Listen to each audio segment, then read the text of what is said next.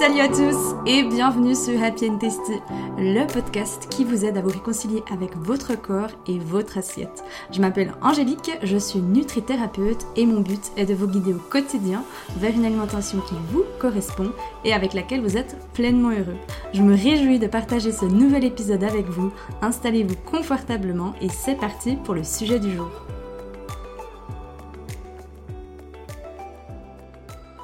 Bonjour à tous, je suis ravie de vous retrouver cette semaine où on va parler d'alimentation intuitive et quels en sont les principes. Un sujet qui me tient énormément à cœur et qui me passionne beaucoup, notamment pour la notion de l'intuition et du coup de l'alimentation.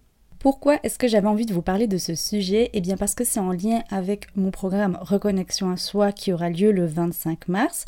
D'ailleurs, il reste quelques places si cela vous intéresse, mais aussi parce que c'est un sujet qui soulève toujours beaucoup de questions auprès de mon entourage, de mes clientes, donc j'avais envie d'en parler ici sur cette chaîne. Comment est-ce qu'on peut être un mangeur intuitif? Être à l'écoute de son corps et donc de ses envies et ne pas finir sous une orgie alimentaire? Donc c'est vrai, que l'alimentation intuitive, elle peut sembler compliquée ou impossible, surtout je dirais quand on a souffert de troubles du comportement alimentaire ou alors quand on a passé notre vie au régime. Et même si on ne se dit pas être au régime, euh, j'entends souvent euh, et même beaucoup de personnes qui me disent éviter de manger les aliments qu'elles aiment et d'essayer de toujours manger moins. Donc pour moi, ça c'est déjà une forme de régime à force d'être sous régime ou pas, d'être perdu avec son alimentation, ben, c'est vrai qu'on finit par avoir un rapport qui est compliqué avec la nourriture. On ne sait plus quoi manger, on ne sait plus comment manger, on ne sait plus quoi faire en fait pour bien faire. Et à la fin, on constate qu'en gros, 95% de nos pensées, elles sont tournées vers l'alimentation, vers notre apparence, vers notre physique, et ça nous laisse vraiment très peu de place pour les choses qu'on aime faire ou alors qu'on aimerait faire. Donc l'alimentation intuitive, elle a été inventée par deux diététiciennes américaines qui a un seul objectif, c'est de d'aider les personnes à avoir une relation sereine avec la nourriture. Au début, ces deux américaines, c'était des diététiciennes qui proposaient des rééquilibrages alimentaires et à force euh, des années, elles voyaient leurs clients revenir vers elles et elles se disaient mais c'est pas possible. On, leur propose justement un rééquilibrage alimentaire qui était apparemment très large ou très soft, mais il y avait quand même des règles et du coup elles comprenaient pas pourquoi ben ça allait automatiquement à une sorte d'échec, en guillemets, hein, mais dans le sens pourquoi bah, ces clients revenaient chaque année et c'est là qu'elles se sont dit ok, il y a quelque chose à faire, il faut qu'on change notre méthode et c'est pour ça qu'elles ont inventé cette approche qui est donc l'alimentation intuitive. L'alimentation intuitive, elle repose sur 10 principes. Le premier, c'est rejeter la culture des régimes. Donc cette première étape, c'est peut-être pas forcément celle qu'on qui nous paraît, je dirais, la plus évidente ou la plus facile. Donc rejeter la culture des régimes.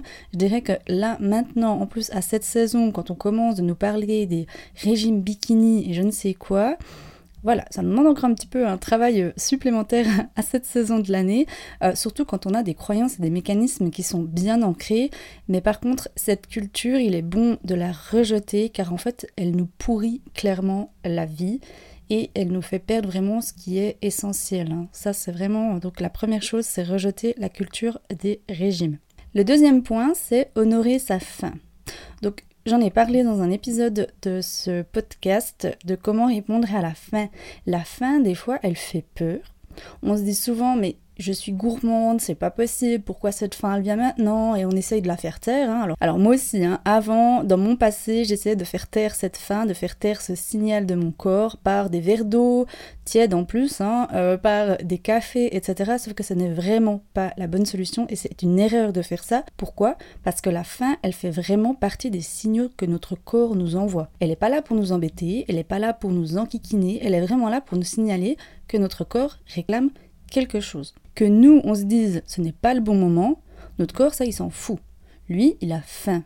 Donc c'est à nous de comprendre déjà ben, pourquoi on a faim si on pense que c'est pas le bon moment, qu'est-ce qu'on a fait, qu'est-ce qu'on a pu manger qui a pu nous provoquer une faim quelque temps après.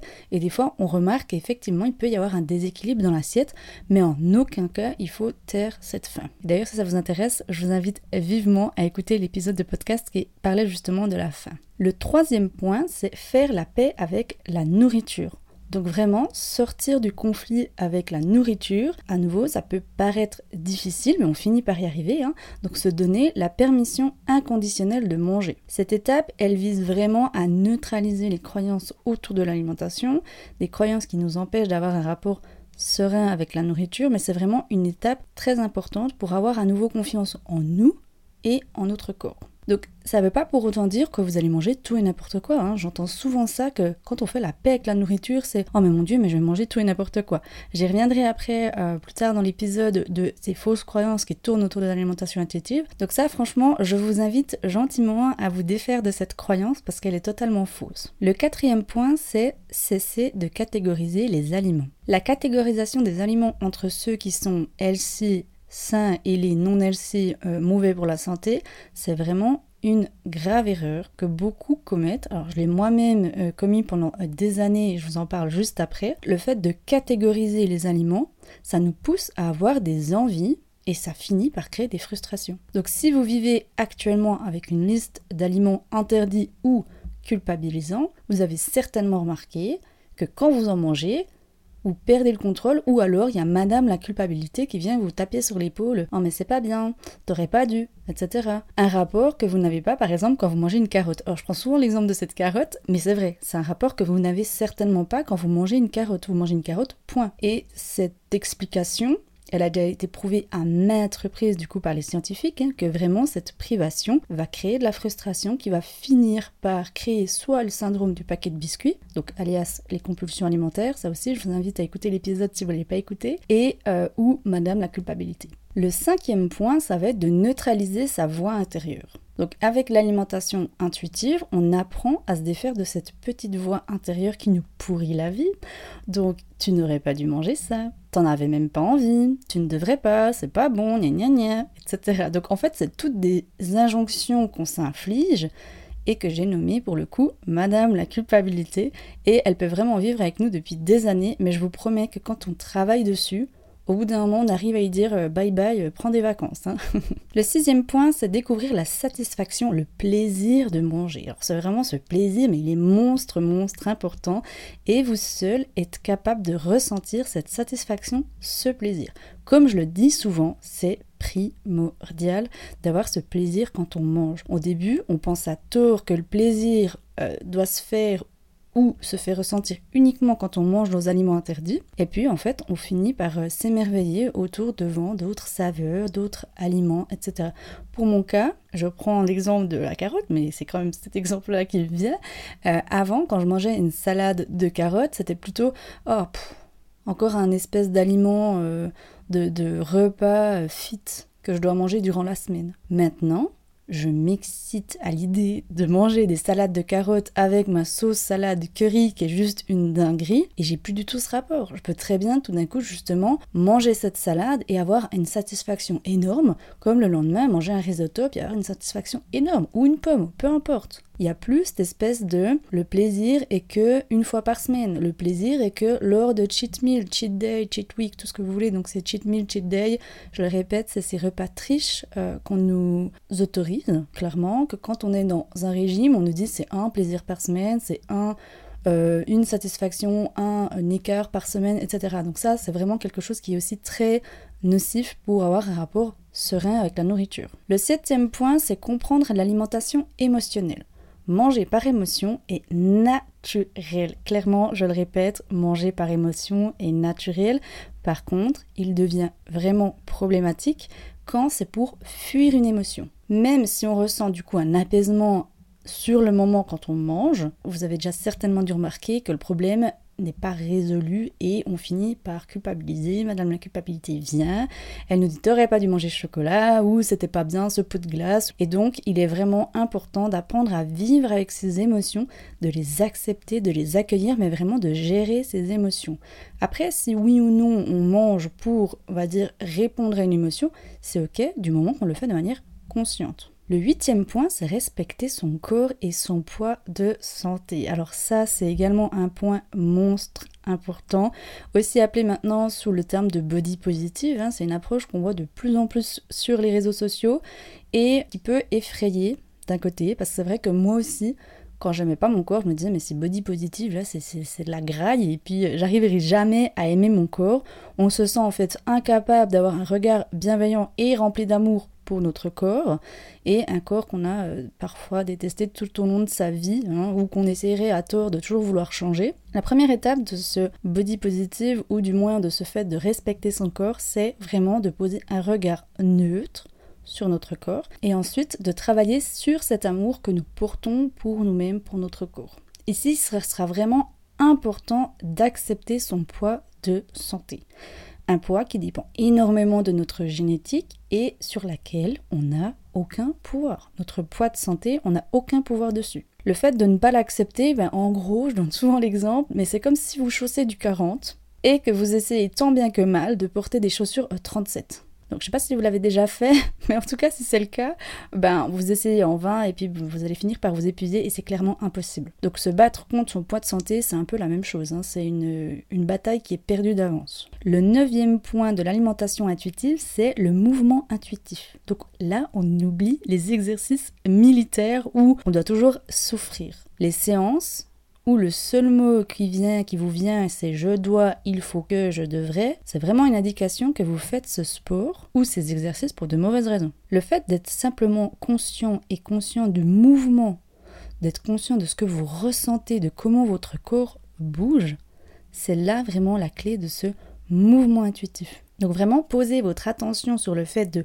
comment vous bougez plutôt que de combien est-ce que j'ai brûlé de calories. Et ce principe-là a clairement changé ma vie. Le jour où j'ai pris conscience que j'avais des jambes qui me permettaient d'aller un point A à un point B et que je pouvais courir comme une gazelle, ouais, le, le jour où j'ai vraiment ressenti cette liberté-là, ça a changé ma vision par rapport à la course à pied, ça a changé ma vision par rapport à mes exercices que je faisais à la maison, à mes exercices que je faisais en salle, ça a tout changé du moment que j'ai pris conscience de Qu'est-ce que je ressens? Qu'est-ce qui me fait du bien? Waouh, incroyable. J'ai un corps que j'arrive à bouger, j'ai de la chance. Vraiment avoir de la gratitude pour j'ai de la chance de pouvoir faire ça. Et le dernier point de l'alimentation intuitive, c'est honorer sa santé, la nutrition bienveillante. Donc en fait, faire des choix honore notre santé, nos papilles gustatives, mais aussi nos besoins vitaux. Donc il ne faut pas oublier que fait votre alimentation, elle ne doit pas être parfaite pour que vous soyez en bonne santé elle se doit vraiment d'être celle avec laquelle vous vous sentez bien, autant physiquement que mentalement, et plus vous apprendrez à aimer votre corps, plus vous aurez envie de lui apporter ce dont il a besoin. De nouveau, on passe par une prise de conscience. Donc ça, c'était les 10 points par rapport à l'alimentation intuitive. Donc je ne sais pas si c'est déjà des points que vous faites vous actuellement. Alors à nouveau, hein, il y a des personnes qui le font de manière inconsciente, surtout pour celles qui n'ont jamais souffert de relations compliquées avec la nourriture. Elles me disent, bah alors du coup, moi je mange déjà intuitivement. Et bravo, euh, franchement, c'est hyper cool. Par contre, si comme moi, vous avez souffert ou que vous souffrez de troubles du comportement alimentaire, ces points-là peuvent vous paraître compliqués. Maintenant, j'aimerais vous parler des fausses croyances. Alors, certaines croyances limitantes, elles nous empêchent d'avoir un rapport serein avec la nourriture, mais il n'y a pas de quoi faire tout un foin hein, avec mes expressions, mais c'est vraiment une croyance, c'est pas quelque chose qu'on doit se battre des années contre. Hein. Ça nous fait toujours peur en disant mon Dieu, mais j'ai des croyances qui sont ancrées en moi, etc. Mais une fois qu'on a identifié cette croyance, il suffit simplement de décider de s'en libérer. Basta. Ces pensées, si elles nous limitent, si elles font qu'on n'a pas un rapport serein dans notre vie au quotidien, ça n'a pas forcément besoin d'être toujours par rapport à son corps ou à la nourriture, mais une fois qu'on a identifié, ciao on met toujours trop d'importance à ces croyances limitantes en disant mais mon Dieu, elles sont ancrées en moi, je vais jamais pouvoir m'en défaire. Non, c'est comme une pensée en fait. Dans notre quotidien, on a des, je crois que c'est des milliards de pensées, mais je suis pas sûre, je vais pas dire de bêtises, mais on a énormément de pensées qui nous traversent l'esprit. Croyances, elles en font partie, une fois que c'est identifié, c'est ciao. Je dis souvent à mes clients, quand vous avez une croyance, pour moi, de nouveau, hein, c'est moi qui, qui crois ça, mais je trouve que la croyance, une fois qu'elle est identifiée, c'est comme si elle venait nous soulever quelque chose. Ok, bon bah là, il y a quelque chose qui serait bon que je prenne conscience de. Ok, qu'est-ce que c'est? D'accord. Est-ce que je peux travailler dessus? Est-ce que ça me limite dans mon quotidien? Est-ce que c'est handicapant? Oui, non. Et une fois que c'est identifié, ciao. Par rapport à ces croyances, il y en a deux qui reviennent souvent, que je constate quand je parle d'alimentation intuitive, donc comme je l'ai dit, à mes proches, à mes clientes, et que j'avais moi-même auparavant. Alors la number one, c'est l'alimentation intuitive signifie manger de tout et n'importe quoi. Non mais alors celle-là, alors j'ai déjà dégommé sur Insta en story parce qu'on pense vraiment à tort que lorsqu'on écoute son corps et ses envies, on mangera tout et n'importe quoi. J'entends souvent mes clientes qui disent je mangerai des cochonneries toute la journée si je fais ça. Mais non, arrêtez de penser ça.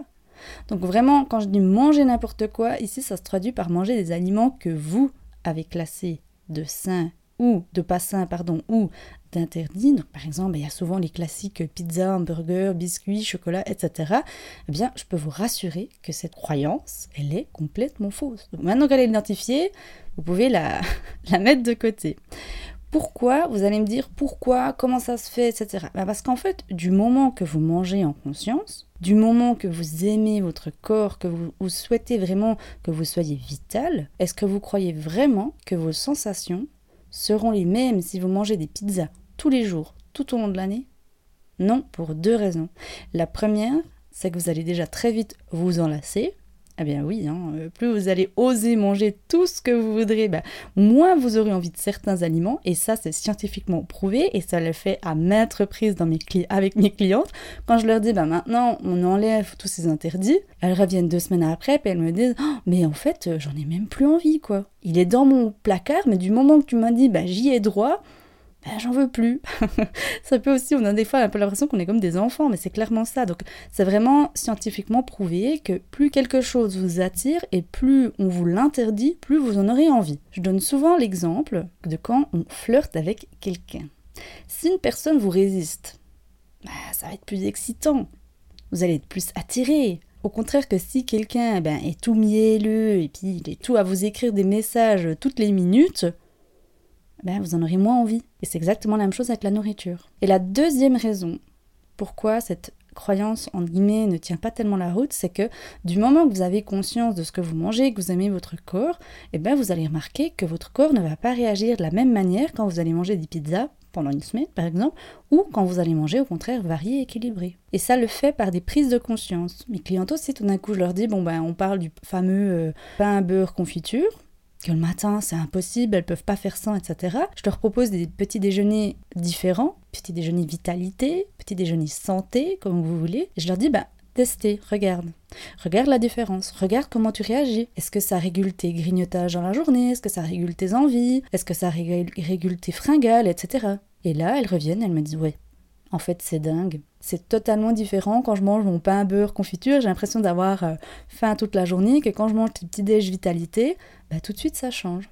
Et c'est cette prise de conscience. Donc pour avoir ce déclic, il faut absolument remettre tous les aliments au même niveau. Arrêter de les catégoriser entre sains et pas sains et de vous faire confiance. Ça aussi c'est important de se faire confiance. Le deuxième, la deuxième croyance, alors elle est liée à la première, mais c'est si je sors du contrôle, je finirai sous une orgie alimentaire. Je trouve que déjà, il est monstre triste que quand on se dit si on sort du contrôle, on va mourir sous une orgie alimentaire. Je sais pas ce que vous en pensez, mais qu'en gros, on va faire n'importe quoi avec notre corps. Une de mes clientes, elle m'a confié que elle, si elle sortait du contrôle, mais elle me disait, mais je vais abandonner le sport et je vais mourir sous une orgie alimentaire.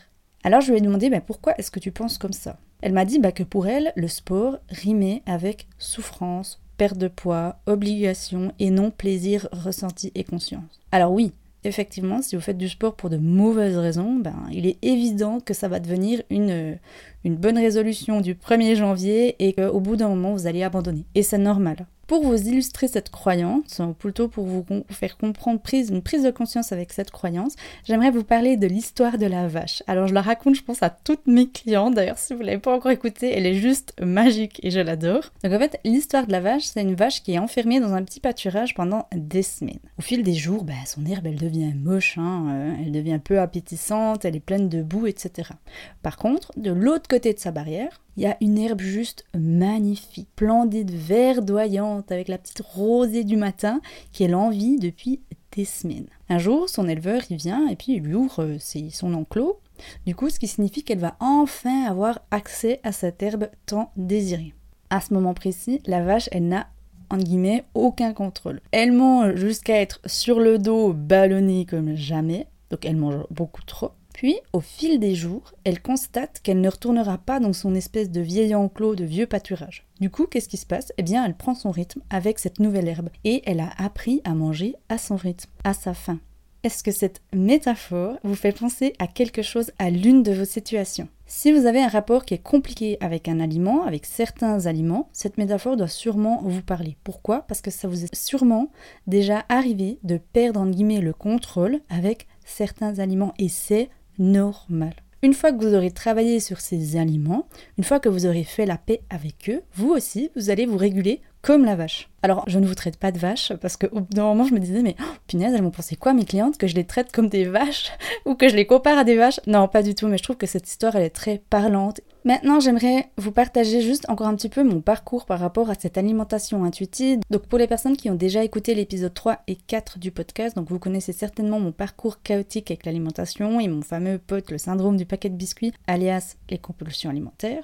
Donc il m'aura fallu un certain temps hein, pour avoir un rapport qui est serein avec la nourriture, rapport que j'ai aujourd'hui. Avant, j'étais vraiment quelqu'un qui allait manger mes émotions, fuir plutôt mes émotions comme on l'a vu avant, catégoriser les aliments de sain pas sain, m'autoriser euh, un cheat meal repas triche par semaine, culpabiliser dès que j'allais manger un aliment pas sain, etc. Et mes pensées, elles étaient exclusivement tournées autour de l'alimentation et de mon cours de qu'est-ce que je vais manger ce soir, qu'est-ce que j'ose manger, euh, est-ce que comment est-ce que je vais faire pour perdre ma cellulite, est-ce qu'il faut que j'aille courir euh, pour éliminer cette pizza, etc., etc.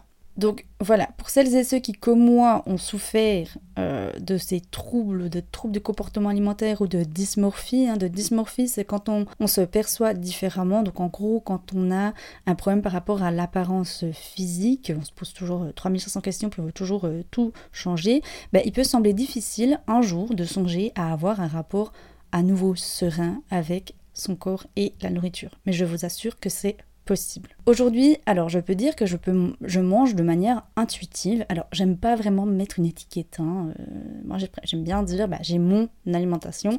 Mais oui, si euh, je devais mettre des mots, euh, effectivement je mange de manière intuitive. Donc pour sortir de mes troubles, j'ai pas appris l'alimentation intuitive de manière consciente, mais je dirais que c'est plutôt elle qui s'est installée petit à petit avec moi. Et c'est vrai que depuis, bah, ça a tout changé, clairement. Euh, je fais plus de sport comme une forcenée, mais parce que j'adore ça. Euh, c'est pas avant, c'est pas que je n'aimais pas le sport, hein. ça je tiens à le préciser, mais c'est vraiment que j'avais un rapport qui était différent. Je m'obligeais et je m'infligeais d'y aller, et c'était pour de mauvaises raisons. C'était vraiment pour je veux perdre du poids. Euh, je veux perdre ma cellulite, etc. Alors que maintenant c'est totalement différent, comme je dis, j'ai plus ce mouvement intuitif, comme j'aime bien l'appeler, et je suis plus consciente de mais qu'est-ce que ça fait à mon corps en fait? Peut-être qu'on dit comme ça, mais j'adore ressentir euh, les battements de mon cœur quand j'ai fait un effort physique, j'adore sentir mes jambes quand elles sont justement en train de courir, le lendemain quand j'ai des courbatures, euh, alors je suis contente, oui et non, sauf quand j'arrive plus à descendre les escaliers, mais par rapport à l'alimentation, ben voilà, maintenant si je veux manger du risotto un lundi, alors qu'avant c'était catégorisé comme un cheat meal, mon dieu, un repas triche, le risotto, quelle horreur, c'était réservé à jeudi soir, mais si j'en ai envie d'un lundi, j'en mange un lundi avec grand plaisir. Pareil, le lendemain, si j'ai envie de manger un Big Buddha Bowl rempli de verdure et vegan, mais trop bien, je surkiffe. J'ai vraiment cette notion de plaisir qui est au centre de mon alimentation et c'est quelque chose que avant je n'avais plus. Ma santé, elle n'a jamais été aussi bonne. J'ai mes ongles, je les regarde là maintenant, mais avant c'était des ongles d'espèce de pâte feuilletée, hein. tout mouche et tout. Alors que quand on se dit, c'est quand même paradoxal. Avant, je pensais manger mieux, entre guillemets. Je me disais, ben voilà, je mange tant de légumes, etc. Donc j'étais clairement sous contrôle. Hein. Donc je me disais, bon, ben, je mange mieux que si je sors du contrôle. Et en fait, j'ai remarqué qu'en sortant du contrôle, ma santé n'a jamais été aussi bonne. D'un point de vue physique et d'un point de vue aussi mental, hein, bien sûr. Donc oui, moi aussi, Hein. J'avais peur qu'en sortant de ce contrôle, j'avais peur que j'allais manger tout et n'importe quoi, j'avais peur d'abandonner le sport. Eh bien, en tout cas, je peux vous assurer que je suis heureuse de m'être trompée, parce que je me suis clairement trompée. Voilà ce que j'avais envie de vous partager dans cet épisode. J'espère que ça vous aura plu, et si c'est le cas, n'hésitez pas à laisser un commentaire, à le partager autour de vous. Ça me fait toujours monstre plaisir, et ça aide également la chaîne à se faire connaître. Nous, en attendant, on se donne rendez-vous la semaine prochaine. D'ici là, portez-vous bien et puis à bientôt